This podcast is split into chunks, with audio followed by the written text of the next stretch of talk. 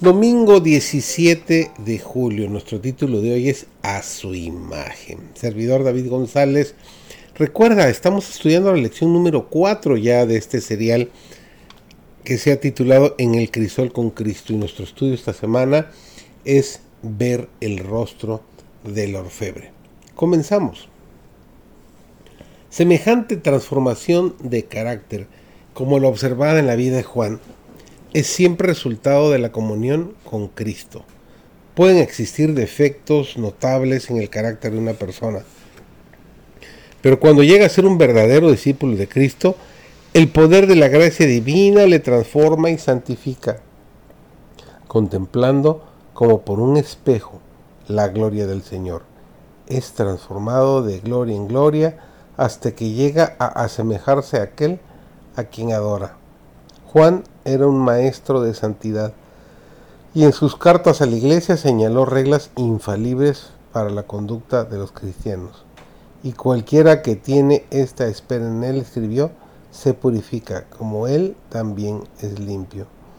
El que dice que está en él debe andar como él anduvo. Nos dice Primera de Juan, el capítulo 3, los versículos 3. Enseñó que el cristiano debe ser puro de corazón y vida. Nunca debe estar satisfecho con una profesión vana. Así como Dios es santo en esfera, el hombre caído por medio de la fe en Cristo debe ser santo en la suya. Cuanto más estudie el carácter de Cristo, tanto más atractivo parecerá ante usted. Llegará a estar cerca de usted, en estrecho compañerismo. Sus afectos irían hacia Él si la mente es moldeada por los objetos con los cuales más se relaciona, entonces pensar en hablar de Él lo capacitará para ser como Él en espíritu y en carácter. Reflejará su imagen en lo que es grande y puro y espiritual.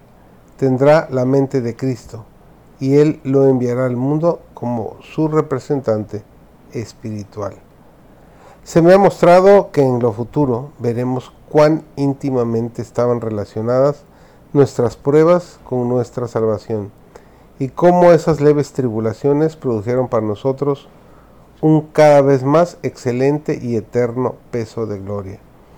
Los años de abnegación, de privaciones, de pruebas, de aflicciones y persecuciones que soportó Pablo, los llamaba él algo momentáneo las cosas del tiempo presente no eran consideradas dignas de mención al compararlas con el eterno peso de gloria que le aguardaba cuando hubiera terminado la lucha.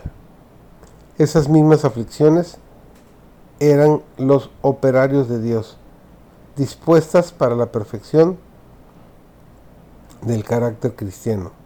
Cualesquiera sean las circunstancias del cristiano, no importa cuán oscuros y misteriosos sean los caminos de la providencia. No importa cuán grandes sus privaciones y sus sufrimientos, Él puede apartar de tales cosas su mirada, dirigiéndola a lo invisible y eterno. Tiene la bendita seguridad de que todas las cosas le ayudan para su bien. Hermosa promesa, a veces nos cuesta creerla, pero eso es lo que Dios quiere para ti para mí, para cada uno de nosotros. Que tengas un muy bendecido domingo.